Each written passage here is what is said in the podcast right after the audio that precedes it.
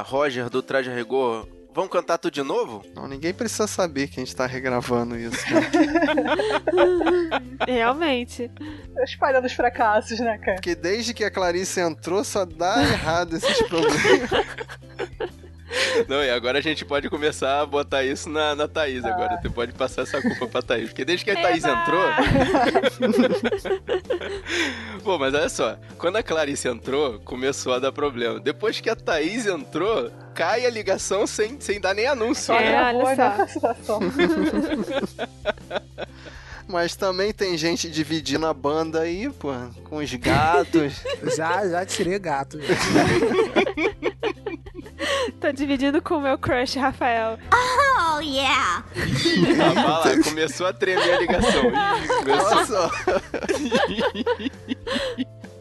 A Rafael tá quieta, ele não. não se manifesta. Ele não quer alimentar, né? Não, não, não quer. Ele não gostou da zoeira. Ficou Desculpa, Rafael. Alô? Desculpa, ele calma tá aí. Zoando, ele tá zoando, ele tá zoando. É, é claro que eu tô zoando, pô. Eu tô aproveitando pra tossir também, peraí. Entrou alguma coisa por um buraco errado aqui. Eita.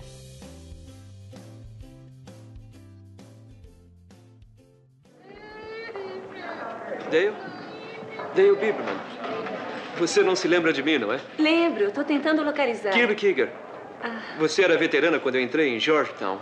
É verdade, Kirby. Como vai? Eu me formei. Sempre achei que conseguiria. Dale Biberman, não posso acreditar. Ainda curte os filmes de Woody Allen? Tenho que ir. Foi um prazer encontrá-lo. Não se preocupe, tudo sairá bem.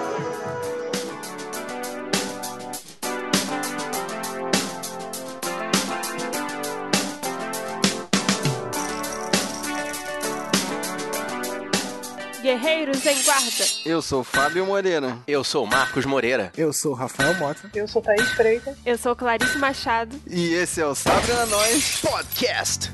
Hum.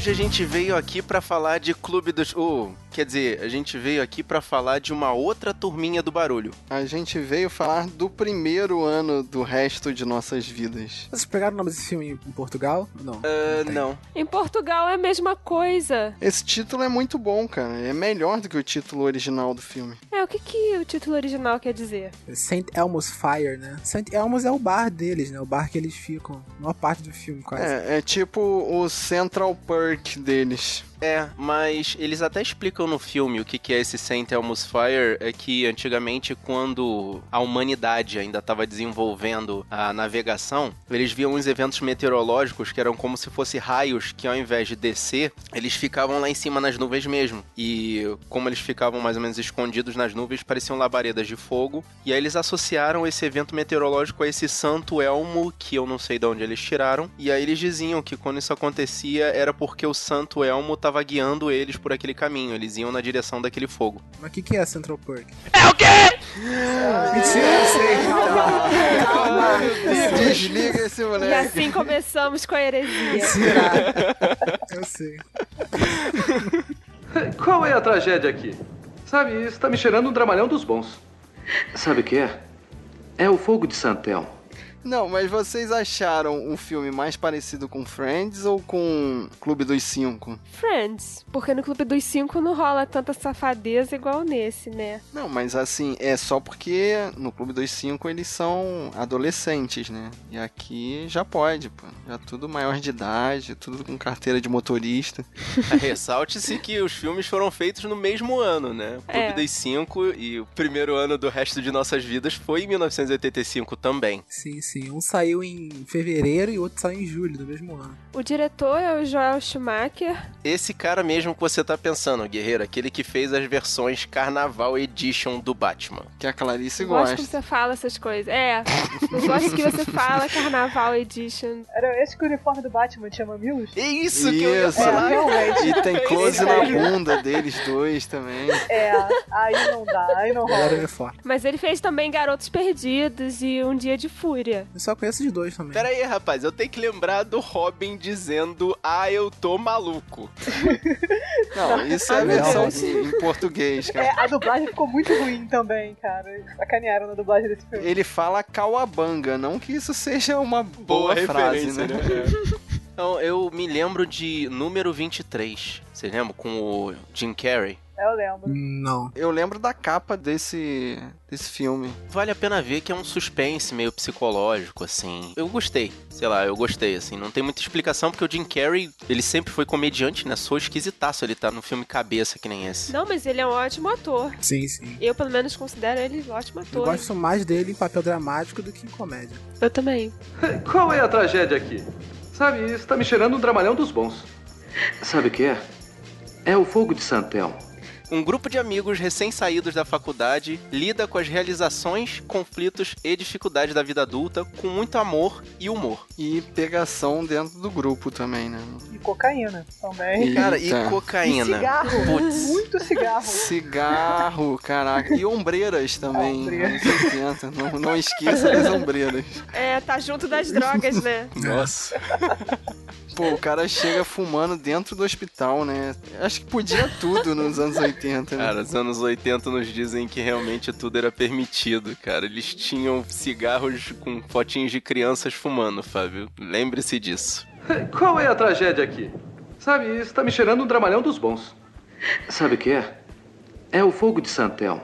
Bom, nesse elenco nós temos três atores que fizeram parte do Clube dos Cinco. O primeiro é o Emílio Esteves, faz o papel do Kirby Kegger. E claro, a gente já falou dele na missão do Clube dos Cinco. O link tá no post. E o- ele é um garçom no Bar Sandelmo, né? Então, isso aí me põe em dúvida. Eles se formaram na faculdade ou não? Eu não consegui compreender, cara. Eu entendi que no, pro final do filme eles tinham se formado. É, é porque eu acho que tem um lance no- nos Estados Unidos que tem o grad school, que é tipo uma faculdade. Genérica, que tem Genérica. matérias que servem pra todas as outras, né? Exatamente. E ele, nesse caso, principalmente o personagem do Emílio Esteves, é, ele ia fazer a faculdade de Direito, né? Seria o Law School depois. Que aí ele foi, desistiu, queria fazer a faculdade de Medicina, depois voltou durante o filme. Mas aí ele ia fazer a faculdade de Direito depois. Seria o Law School. Não sei quanto tempo a mais é. Mas aí ele tava trabalhando de garçom enquanto ele eh, tava estudando Direito. E ele era uma pessoa muito impulsiva, né? Ele olha ali a menina e decide se apaixonar por ela. Eu achava assim, que esse filme tinha que ver com a advertência, tipo, se você encontrar alguém igual esse personagem, sai correndo pras montanhas. Isso é perigoso. Você vai pra cidade E alerta. não convida ele pra passar a noite na sua cabana, né?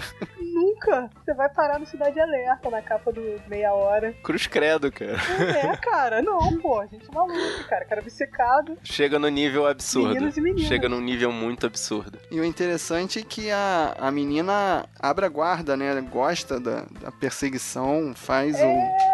Hoje em dia acho que não passava mais isso, cara. Mas também a Dale, que é a menina, que é feita pela Andy McDowell, ela é meio sozinha, porque ela tá sempre no hospital, né? Acho que nisso ela acaba deixando o único perseguidor que ela tem ficar atrás dela mesmo. É, e também o fato dela, normalmente ela tá trabalhando, tá sempre sendo interrompida pelo trabalho, né? Dá aquela hora mais de mistério, É. né? Saber, pô, o que que essa menina tem mais além disso? É estranho, né? Porque ele parece que persegue ela desde o início da faculdade, né? Ele falou que teve um encontro com ela né, no primeiro semestre da faculdade e aí ficou apaixonado por ela desde então, né? Só que só foi assim, reencontrar com ela no final. É pra correr do cara desse? Isso não é romântico, gente. Eu correria, eu correria. Claro, gente. Ele ficou, ele ficou uns quatro anos, cara, pensando na mulher e Stalkeando. stalkeando a mulher, cara. Isso não é romântico. Imagina hoje em dia. Mas isso é que é negócio, é porque ele não soube separar a paixão ou o amor da obsessão, que foi o que ele teve, né? Ah, mas ela deixou, né? Não, imagina hoje em dia na era digital. O cara seguindo no Facebook, sabendo tudo da sua vida. Ele entra no seu e-mail. Exatamente. Cruz credo. Muito medo.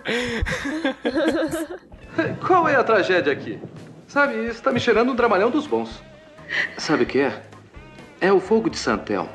A gente tem também o Rob Lowe fazendo o Billy Hick, né? Que é o músico da galera, o saxofonista, né? E ele é o mais, mais doidão, né? Do pessoal. Cara, pra mim, ele é a versão Joey desse grupo de amigos. E eu não consigo deixar de associar a Friends. Mas caramba, ele é muito babaca, cara. E ele tem um grande background ali, né? Ele já é pai de família, já tinha se casado. Esse cara, pra mim, ele faz o personagem chato do filme, né? Todo filme tem um personagem chato. Esse cara é o desse. Ele é tão chato igual aquele cara rockstar do Jurassic Park. É o mesmo. Nossa, que associação, cara. Não, mas ele, ele só dava bola fora, cara. O cara do Jurassic Park, pelo menos, aquela pose dele lá em cima da mesa, pô, redimiu total. Mas ele, no- o Rob Lowe, cara, o Billy, né? Ele só dava bola fora. Ele conversava com o pessoal, mas no final tinha que ser babaca, né? Tinha que, que terminar. Ele é o Jar Jar Binks, então. Caraca.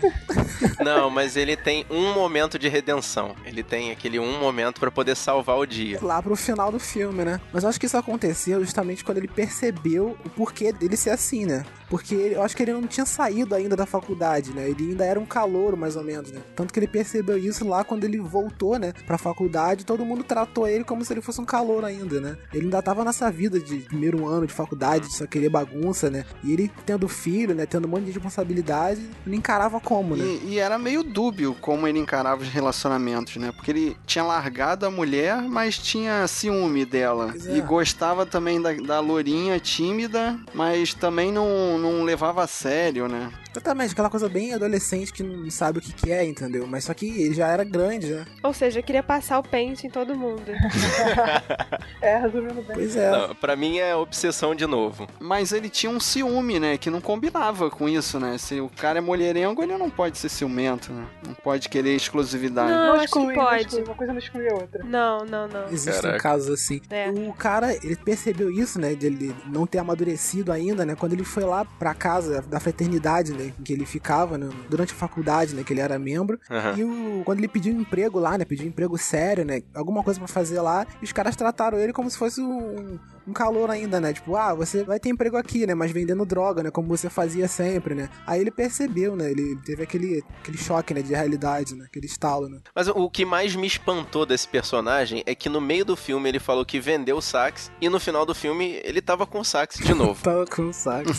Se arrependeu e comprou de volta. Mas ele, ele começou a trabalhar, de repente ele tirou o saco É. do prego, gente. Ah, tá. Então ele, Ele tava trabalhando no posto de gasolina. ele não vendeu, ele penhorou. ele penhorou, é. É. Mas ele é responsável pela cena mais pesada desse filme, né? Que é quase uma tentativa de estupro ali, né? Sim, sim. Com a personagem da Demi Moore, a Julie, está carente, né? Tá pedindo um afago e ele chega cheio de mais intenções ali. Eu acho que até passou do limite, né? Passou, pô, mas ele. É, mas nos anos 80, será que chamariam de estupro? Cara, peraí, observação, eu vou fazer um alt tab só pra lembrar que a Demi Moore foi responsável por assédio sexual. Só pra questão de contexto. Que contexto? O filme em que ela assediou sexualmente o, O Michael Douglas. Exatamente. Que é uma inversão desse papel. Ah, nossa. Mas eu acho assim, agora falando sério, quando se diz não é não, né, cara? Não, não se insiste. Pois é, né? Não tem discussão. Não, mas, mas isso é uma coisa que a gente tá sabendo agora. É, exatamente. Eu não sei como nos anos 80 poderia ser. Sempre foi considerado charme, né? No filme eles romantizam o cara ser obcecado pela mulher, cara. Isso aí É. Pois é, é. Nossa, romantiza-se babaquice nos anos 80, né, cara? Viva os anos 80, porque caraca, cara, cada coisa pra eles valorizarem. Então será que eu tô ficando. Como é que é? Eu tô tomando muito leite com pera? Será que é isso? Você, meu filho, você está se renovando. Bem-vindo aos anos 2010. É. Aê! É o consenso do todinho, cara. 2010? Ué, estamos nos anos 2010, cara. 2015 tá aí pra provar. Tanto que o, o Emílio Esteves, né? Ele no final do filme ele sai como com a vitória, né? O cara stalkeou a mulher o filme inteiro, né? Os quatro anos de faculdade. O cara foi lá pra casa dele, passou todos os limites, né? Fez uma festa, né? Pra ela, só pra ela. Uhum. E sai com a vitória, né? Entre Eu aspas. conseguiu roubar um beijo. E não É. rouba, né? Isso que eu ia falar, ainda arranca um beijo dela. tipo, não foi consensual. Não, e ela derrete ali naquela hora, né? Pois é, Tô falando. Eles romantizam coisas que não devem ser romantizadas, cara. exatamente. Por exemplo, o, o... a Tina vai chegar lá ainda. Qual é a tragédia aqui? Sabe, isso tá me cheirando um dramalhão dos bons. Sabe o que é? É o fogo de Santel. Mas tem que falar da Lourinha primeiro. Mary, Winnie, Winnie. Willingham. Mary Quem é essa que eu Willingham. não lembro? É a É a Virgem. Lourinha, isso, a Virgem. Que nesse grupo, no- pra mim, não faz sentido ter uma Virgem nesse grupo, pô. Mó troca-troca. É que ela usa roupa de boneca repolinho, cara. Ah, sim, sim, caraca. E ninguém consegue chegar perto dela, né? Fica difícil, aí fica difícil. Caraca, cara. Atrapalha um pouco. Ah, vale dizer que a Mary Winningham, ela fez o papel da Wendy Beamish. Eu acho que também romantizaram um pouco essa história de virgindade e tal, porque o Billy Rick fica atrás dela. Ah, você é virgem ainda. Fica toda palhaçadinha assim. e ela, tipo, o que que tem? É. E ele enchendo o saco. Ah, que fofo, que lindo, não sei o que. Achei muito. Então, e o pedido de despedida dele é, é transar com É, ela, que cara. merda é essa? Exatamente, cara, o que eu falei, tudo romantizado. Ela tá se guardando pra uma ocasião especial e é a despedida do cara. E no final, tudo soa como um prêmio, entendeu? Toda a parada errada que é romantizada no final do filme soa como se fosse um prêmio, sabe? Cara, pra mim, esse papel dessa menina foi porque não conseguiram chamar a Molly Ringwald, que eu acho que era outro papel que encaixava perfeitamente pra ela. É, eu fiquei esperando a Molly aparecer e o Charlie Sheen, tipo, pelo grupo. Falei, eles vão aparecer a qualquer momento. É, sim, sim. Ah, a Molly é a garota de rosa choque, né? É, Isso. Exatamente. Que ela, ela fica nessa coisa do eu tô procurando a pessoa perfeita, eu tenho defeitos no meu corpo, eu fico sem graça com o meu corpo, é, eu tenho problemas de autoafirmação. E ela é a filhinha de papai, cheia do dinheiro, com um trabalho esquisito também pra uma formanda, né? Ela faz assistência social, né? Faz tipo um trabalho comunitário. Que era pra ela, conforme a ordem do pai dela, se casar com um cara e tomar conta de uma das, das lojas lá do império do pai. Da família, né? Mas ela faz trabalho comunitário porque faz bem ao coração. Sim, porque ela quer também independência dela, né? No filme inteiro ela tá, tá atrás disso, né? Ela quer um apartamento pra ela, ela, ela fala, né, com o pai, né, que quer dirigir o carro dela, né? E o pai fica querendo colocar na cabeça dela de que não precisa disso, né? Porque ela vai se casar com um cara e vai... É, ela vai ter a já muito antiga profissão de mulher D. Sim, sim. O pai tá com essa cabeça, né? E ela não, ela quer a independência dela antes. Uhum. Pra mim, ela leva o prêmio de personagem menos babaca do filme. É, pois é. Até o finalzinho ali, né? Quando ela se entrega pro músico, que não, não faz sentido pro personagem, né? Tipo, você vai embora, leva a minha virgindade, um maço de cigarro. Presente de despedida. Tchau e benção aí, a gente se fala É. por carta uma vez por ano. Caraca, por carta, cara. Eu já esqueci dessa época. É, é. Qual é a tragédia aqui? Sabe, isso tá me cheirando um dramalhão dos bons. Sabe o que é? É o fogo de Santel. Bom, e, e também tem o casal em crise, que é o Judge Nelson, que faz o Alec Newberry, que esse, ele é uma pessoa que já tem um emprego, né? Ele é um advogado. Então, ele é o único que parece realmente ter se formado, né? Em alguma cadeira, né? Que tem um emprego que pra gente seria um emprego de terceiro grau. Uhum. Mas você vê que ele tá no emprego, mas a gente vê que não é o emprego que ele queria, né? Porque fala que durante a faculdade ele era ele era da bancada dos democratas, né? O tempo todo, né? Ah, é, ele não é advogado, não, ele é assessor parlamentar, né? Isso, ele é assessor, é. Aí quando ele saiu, ele foi trabalhar pra um republicano. Sim, mas aí ele troca de novo, né? Ele vira casaca pra quem tá pagando mais. Exatamente. Mostra que ele não tem escrúpulo, né? Ele tá interessado é no dinheiro mesmo. O que, convenhamos, é bem aceitável, né? Pra um recém-formado trabalhar pra quem tá pagando mais. Ou vocês discordam? O assessor parlamentar é pesado, cara. É pesado. Pois é, esse lance político, ainda mais porque ele era quase um militante ali dentro da faculdade, né? Como o pessoal da, da grupo dele falou, né? Ele era dos democratas e tal, ele é como se fosse um líder, né? Na, na faculdade. E assim que saiu da faculdade, foi trabalhar como assessor de um republicano, né? Tanto que zoam ele por causa disso, né? E ele não fica é, à vontade com isso. É porque lá nos Estados Unidos tem essa coisa do Polaridade, né? da polaridade na política ser bem forte, né? E aqui no Brasil, como a gente tem um bilhão de partidos diferentes, pra gente não tem tanta importância essa questão da vertente. Ah, É. mas seria o equivalente à direita e esquerda nossa aqui, né? Mais ou É, menos. mais ou menos, né? Porque não tem tanto esquerda, tanto direita lá nos Estados Unidos, né? Os democratas e os republicanos são como se fosse Eles são todos de direita. É, eles são todos de direita, mas é como se fossem os mais conservadores e os mais moderninhos, né? Separando dessa forma. E, na minha opinião, trabalhar pra quem paga mais não faria diferença. Essa questão da vertente política é como ser advogado. Você compra o barulho de quem você tá defendendo. Ponto final. Então, independente do cara ser culpado ou inocente, você tem que defender, né? Então, por isso que eu digo, essa não é a, a discussão do personagem. Eu acho que a discussão principal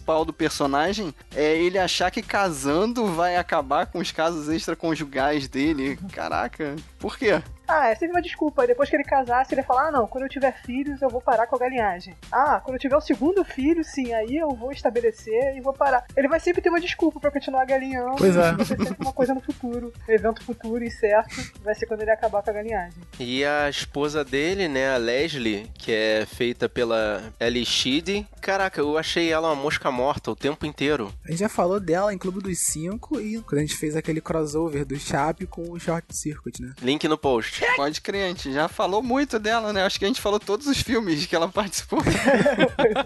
Por que, que ela foi mosca morta? Não... Não, mas é que ela, é- a gente nem consegue entender qual é a profissão dela. Não é desenvolvido isso no filme. Não, é que eu digo que ela é uma mosca morta, que ela fica nesse sofrimento, aí só lá pelo final do filme, quando ela fala que já tava sabendo de tudo desde o começo, né? Que ela recusa o, o pedido de casamento do Alec. E aí ela fala, ah, eu já tô sabendo de tudo, isso não vai mudar, e o que, que você vai fazer com relação a isso? E fica naquela briga, briga, briga, briga, e aí ela só sai da inércia dela quando outro cara se declara pra ela. O... É, e rola um triângulo amoroso aí com o personagem Kevin Dollens, que é interpretado pelo Andrew McCarthy. Que é um triângulo amoroso interessante, né? Que a gente acha que tá tendendo pra um lado e na realidade tá tendendo pro outro, assim, fica meio. Ele faz aquele meio poeta sofrido solitário, né? É, me lembrou a cena do Simplesmente Amor, do cara, do amigo apaixonado pelo. Sim, eu lembrei desse filme, cara. O que mais me deixou chocado dessa história do Kevin foi o fato de, primeiro, terem levantado que ele era homossexual só porque ele não se interessava por outras mulheres. Anos 80.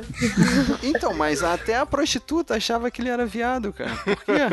Será? Porque ele se recusava a fazer sexo ou ter relações, sei lá, ou ter algum relacionamento. Ele era reprimido, né? Mas a gente descobre depois que ele era reprimido porque ele gostava de uma pessoa esse tempo todo, né? E só tinha olhos pra ela, né? Tanto que eles pensavam até que ele era afim do Jude Nelson, né? Sim. Então, é isso a gente fica o tempo todo, né? Achando que ele é homossexual. E todo mundo tá achando, inclusive a Leslie achava isso também, né? Não, eu achei que o filme é muito antigo pra ter. Eu achei, né, não vai não. Não vai. 80 não, não vai. Pois é, eu achei uma discussão até, pô, caraca, esse filme dos anos 80, não, não vai. E quando ele finalmente se declara pra ela, eu achei a cena de sexo, de amor ali tão exagerada, cara. Mostra eles no banheiro, depois eles na cama, depois eles em cima da escada, Também achei, na cara. cozinha. Não, e depois a, a- a Leslie tem a pachorra de dizer que isso foi um impulso, porque foi sem querer. Cara, foi no banheiro, foi na sala, foi na escada, se bobear, foi até no quartinho de empregada. Eu acho que essa cena, eu senti, vocês sentiram um tom de ironia dessa cena? Eles estavam falando pra gente assim: olha só, o marido não faz direito, aí ela deu pro primeiro cara que chegou e. E deu bonito, sacou? Pois é, aí aparece logo quem depois? O marido, né? Com- Parece o marido pra poder ficar coçando o chifre ali. né? Olhando pra baixo, né? Todo chorando, né? É tudo pra mostrar pra quem tá assistindo, tipo, olha o cara idiota, não, não quis dar atenção pra mulher, Pois é. o etc. melhor amigo vai lá e pega ela. Pô. A interpretação literal do ditado: quem não dá assistência abre concorrência. Nossa. Joe Schumacher, cara. O que mais me chamou a atenção no personagem foi que ele usa a mesma calça camuflada o filme todo. Não, mas eu acho que esse filme teve uma deficiência. Acho que tirando a Demi Moore, que fica trocando de roupa de dois em dois minutos, porque até aquela, a riquinha, a Wendy, fica com aquele mesmo casaco de boneca o tempo todo, cara. Me dava uma agonia aquele casaco de pullover dela. Eu acho que esse filme tinha restrições orçamentárias pra figurino. A, a única observação que eu tenho é que o Kevin, ele tinha que agradecer de ficar com esse amor reprimido pela Leslie, cara, durante todo esse tempo, porque foi devido a isso que ele conseguiu desenvolver a carreira de artista dele, sabe? O amor reprimido deu muita inspiração pra ele. Sim, e, e ele finalmente consegue escrever lá o. sair da coluna dele, né? Que era uma coluna secundária, e, e escrever sobre o sentido da vida, né? Ele ficava sempre perguntando pras pessoas, né? E assistindo o filme você não entendia por quê, né? Ele tava escrevendo um, um artigo, né? Eu achei o personagem bem clichêzão de gente que faz arte. Tipo, como se o pessoal ficasse pensando no sentido da vida o tempo todo, sabe? Eu acho que esse filme é uma sequência de clichês também, porque no todo, assim, o filme mostra pra gente como funciona, assim, é, como as pessoas que estão começando a viver essa vida de adulto passam por dificuldades como qualquer outro. Parece ser uma tradição, uma coisa rotineira. Qual é a tragédia aqui? Sabe, está me cheirando um dramalhão dos bons. Sabe o que é? É o fogo de Santel. E faltou a gente falar da Jules, que é a personagem da Demi Moore, que essa sim tem um figurino Nossa, cara. anos 80 total. cara, tem uma hora que ela entra em casa, pera aí que eu vou botar uma roupa mais confortável. Ela sai com um hobby de ombreiras. Porque o hobby dela tinha ombreiras, cara. Cara, eu vou te falar que essa moça me fez lembrar muito, que foi a única que me fez destoar de Clube dos Cinco ou de Friends. Essa moça me fez lembrar da Samantha de Sex and the City, cara, que ela era a, a ostentadora e pegadora. Só que a, a Samantha tinha dinheiro, né? E ela era só fachada. É, cara, ela, ela fingia que trabalhava pra poder ficar dizendo que era o máximo, né? E ela tinha uma relação esquisita com a esposa do pai dela, né? Que a gente vai descobrir no final do filme que tá no hospital. A madrasta monstro. É, a madrasta dela. E que tá mais ligada ao pai dela, né? Eu acho que ela, ela fala no final, né? Que quer saber dela o que, que o pai achava. Eu acho que o pai dela faleceu já. Alguma coisa assim. Não, acho que o pai, dela tá viajando. Eu acho que ele realmente eh, não liga muito pra ela, não. Isso, aí ela queria É, saber da sim. boca da madrasta, né? Por que, que o pai não ligava pra ela, né? Acho que essa que era o problema dela, né? Cara, mas eu não peguei essa necessidade de autoafirmação tão grande dela, porque ela realmente era a única que ostentava de verdade ali. Ela foi se autodestruindo por isso. Então, mas eu acho que ostentar sem ter já é uma necessidade de autoafirmação, porque ela não tinha dinheiro, ela tava endividada. Uhum. Ela queria fazer aquele personagem, manter aquela coisa de bom vivan, a pessoa que se diverte, que tá sempre bem, mas só que ela não tava. E ela fica tendo um caso com o patrão dela, só que ela já tinha sido demitida, né? E não Sim. fala isso pra ninguém. No caso, tipo, e nada saudável, porque primeiro que o patrão dela é casado e forçava ela a. Não forçava, né? Mas ela usava cocaína, né? Pra poder ter o caso com o patrão dela, né? E ela ia, ia se autodestruindo, né? Eu acho que tudo por causa desse, desse lance do pai, né? Desse trauma que ela tinha de autoafirmação. Ah, mas então, ela reflete um lado da adolescência, né? Nesse caso não é ensino médio, é faculdade. Uhum. Ela reflete esse lado, mas eu preciso mostrar a aparência, né? Mostrar as coisas que eu posso ter, que eu posso conseguir. E aí o uso de drogas entra nisso, né? De ser cool, de ser legal. Sim. Esse é o momento em que eu acho que vale dizer que foi engraçado que eu tava lendo algumas curiosidades sobre esse filme e a Demi Moore, durante as gravações desse filme, ela tava usando muita droga, tava passando mal, tava faltando gravação. Aí o diretor mandou ela se tratar. Ela foi pra fazer reabilitação e aí ela foi fazer esse papel de uma mulher drogada e cheia de problemas. Pô, imagina, cara. Perfeito. Pra fazer o papel dela mesma, né? Nem Exatamente. fazer muito estudo de personagem. Pô, mas deve ter sido difícil. Ela tem que fazer o papel de quem tá usando drogas e a vontade depois, né? Não é brincadeira. Ah, pois é. Qual é a tragédia aqui? Sabe, está me cheirando um dramalhão dos bons. Sabe o que é? É o fogo de Santel.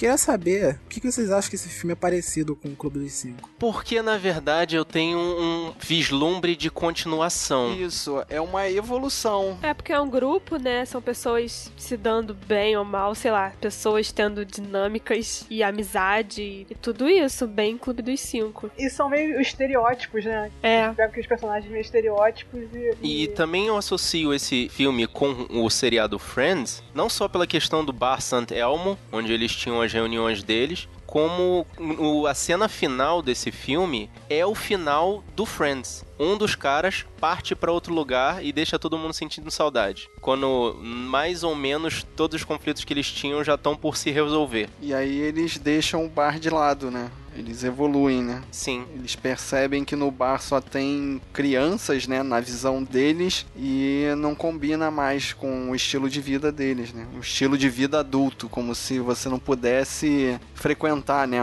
um ambiente mais infantil. Acho que esse, esse filme, né, bem que o, o título ele diz, né, o primeiro ano do resto de nossas vidas, né. Acho que é meio que a transição, né, dessas duas vidas diferentes, né, que eles tinham e que eles vão ter, né. Alguns pegavam, né, muita coisa do passado ainda, né? Não conseguiam encarar, né? Não conseguiam perceber que tinham que mudar dali pra frente, né? E alguns não conseguiam encarar o que ia vir pela frente, né? Acho que por isso que. Mas sabe que eu tava pensando, cara? Esse título remete também a uma época, assim, que nos anos 80, até o final dos anos 90, assim, quando você entrava na faculdade, meio que a tua vida tava resolvida. Tipo, era aquela imagem de caraca, passei no vestibular, pronto, tá tudo resolvido. Agora é só estudar mais cinco anos e arranjar um emprego e viver feliz ou triste para sempre nesse emprego que vai me sustentar para sempre. Porque naquela época a faculdade já era o começo da, entre aspas, vida adulta, porque dali pra frente você só ia começar a pedreira da vida, né? Ser independente, conquistar as suas próprias coisas. Mas eu acho que mudou agora, né? Hoje em dia não é tão importante a faculdade que você vai fazer, porque você vai trabalhar não necessariamente no que você estuda, né? E a faculdade também não é nem um pouco garantia de sucesso profissional e que você vai ser bem sucedido e tal. Mas isso você só descobre quando você entra na faculdade. Pois é.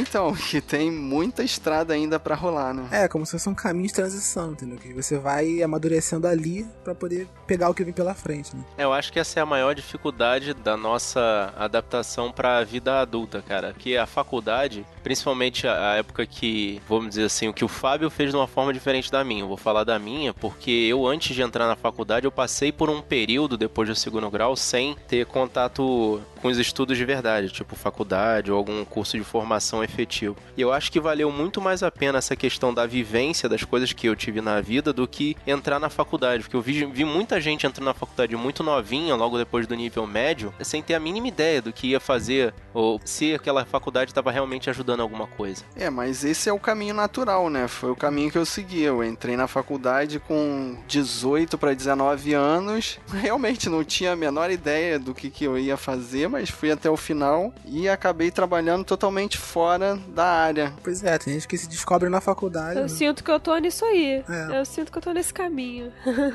Surpresas virão. Então, mas hoje em dia eu acho que o leque, assim, as possibilidades são tão maiores, cara. Você não precisa realmente se prender à carreira da faculdade, né? E as situações são mais instáveis também. Você tem que se adaptar ao que tá acontecendo. Às vezes não tá dando por ali, você vai ver outra oportunidade. Você tem que se virar, né? Às vezes nem o mercado não tá muito bom para que você se formou. E aí você tem que procurar o que tá dando dinheiro, né? Você tem que se bancar também. Então nem sempre dá pra planejar desde o começo da faculdade. Falando de faculdade, que é o primeiro ano da minha vida, do resto da minha vida, é, eu sinto que a- atualmente a gente tá numa coisa meio perdida. A gente tá indo pra uma coisa moderna, dinâmica, de você trabalha no que você sabe fazer, não no que você é formado. Sim. Mas ao mesmo tempo, as empresas estão ainda pedindo pessoas com currículo, com estágio nisso, naquilo, com várias horas de extensão, várias paradas especializadas. Então tá meio que assim, numa transição, a gente tá nessa transição agora. Então é muito difícil você também. Assim, a maioria dos estágios e coisas que eu procurei é tudo experiência. Então é uma coisa meio antiga. Mas várias startups e coisas novas estão nessa coisa moderna de mais o que as pessoas são. É isso que eu ia falar. A questão da nossa sociedade de hoje em dia tá modificando as relações de, de trabalho. Então, a faculdade que você tá fazendo não te dá garantia mais de carreira. Você tem que ir desenvolvendo outras habilidades, porque às vezes o que você tem que fazer não tá ligado de forma alguma ao que você tá aprendendo na faculdade. É mais que você sabe do que você estudou, né? Uhum. Você estudou no sentido de faculdade do que você fez, né? Mas é muito mais do que você sabe, né? Exatamente. Isso é bom e ruim, né? Uhum. É, pois Mas, por exemplo, eu não posso reclamar da faculdade que eu fiz, porque eu, como terminei o nível médio e depois eu fui trabalhar, eu entrei na área do direito não academicamente, mas profissionalmente. E aí, quando eu comecei a gostar realmente do direito, eu fui fazer a faculdade de direito. E aí eu já estava desenvolvendo numa coisa que eu já sabia que eu, que eu gostava, que eu queria, entendeu? Mas no final das contas, esse conhecimento que eu desenvolvi na faculdade, acho que só fez acrescentar a experiência que já tinha. Eu acho que valeu mais, como a Clarice tinha falado, a experiência do trabalho do que o- o conhecimento acadêmico. Qual é a tragédia aqui? Sabe, isso está me cheirando um dramalhão dos bons. Sabe o que é? É o fogo de Santelmo. E o que, que vocês acham que importa mais, assim? Você correr atrás de uma carreira sólida ou partir para aquele seu sonho, para aquele arriscar mesmo? O que, que vocês acham que hoje em dia, assim, mais para Clarice e pro Rafael, né, que ainda estão assim, ainda são mais novas e tal. O que, que vocês acham, assim? Difícil. Por mim, dá para arriscar, porque o mercado tá mais aberto, tá mais é, diverso, digamos assim, né? É. Tá aceitando novidades e coisas assim. Várias pessoas estão abrindo as próprias empresas e também a internet tá aí modificando relações de trabalho. Pô, isso eu acho que é o ponto crucial, que, assim, deixa esse filme dos anos 80, assim, parece coisa de criança, né? É, Tipo, deixa o filme realmente totalmente datado, envelhecido. né? É, Sim, dá pra arriscar no que você quer, né? No que você sonha, né? Os sonhos estão aí, né? Vamos lá. Ainda mais por isso que a Clarice falou, né? O mercado tá muito mais aberto, né? Você tem muito mais opções agora do que você tinha antigamente, né? Coisas que vão pra frente agora, né? Que antigamente não iam, né? Algumas profissões, né? Tipos diferentes de profissões, né? Mas eu acho que é a mistura dos dois, né? Se você conseguir ser feliz naquilo que, que possa sustentar você, entendeu? Eu acho que aí que esse é o caminho da felicidade, né? E isso é o que todo mundo quer, mas É, eu vou é, te falar, é. meu chapa, que É é, difícil, hein? Nossa É. senhora. Não, é que agora o, o- foi o ponto que a Clarice e o Fábio confirmaram aí, que a internet foi a quebra de paradigma da sociedade, sabe? Eu tava pensando nas questões da... O quanto a internet e as coisas que apareceram a partir da internet mudaram nas relações de emprego. Porque desde o cara que lá saca de informática, que sempre teve, desde sempre, né? Aquele nerd que sacava de informática, ele se tornou um programador e ajudou a desenvolver as redes, quanto aquela pessoa que tá usando a internet para relações públicas e sociais, sabe? É, então, desde o cara da carreira técnica até a socialite, né? Se tiveram que se adaptar à modernidade da internet, né? Pois é. Os blogs de moda que digam aí, né? Estão bombando.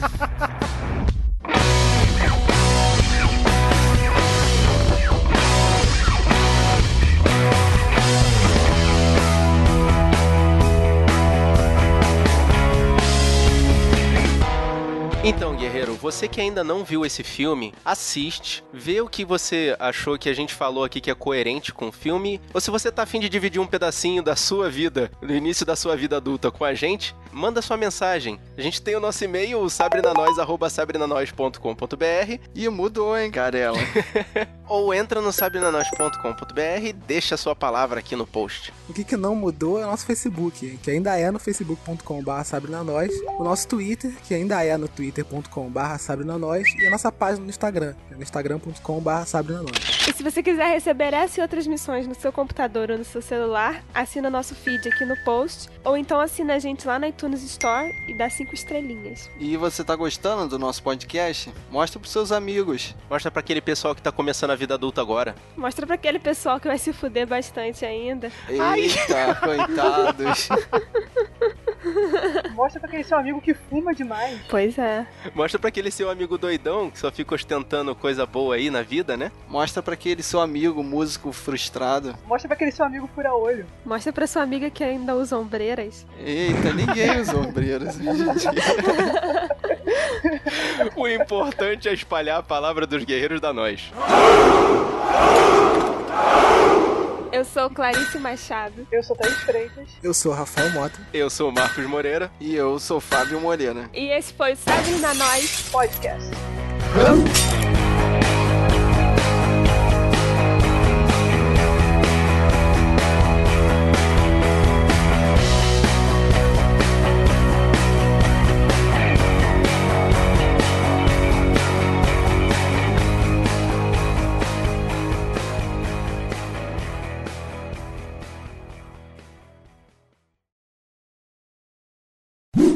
Decidam.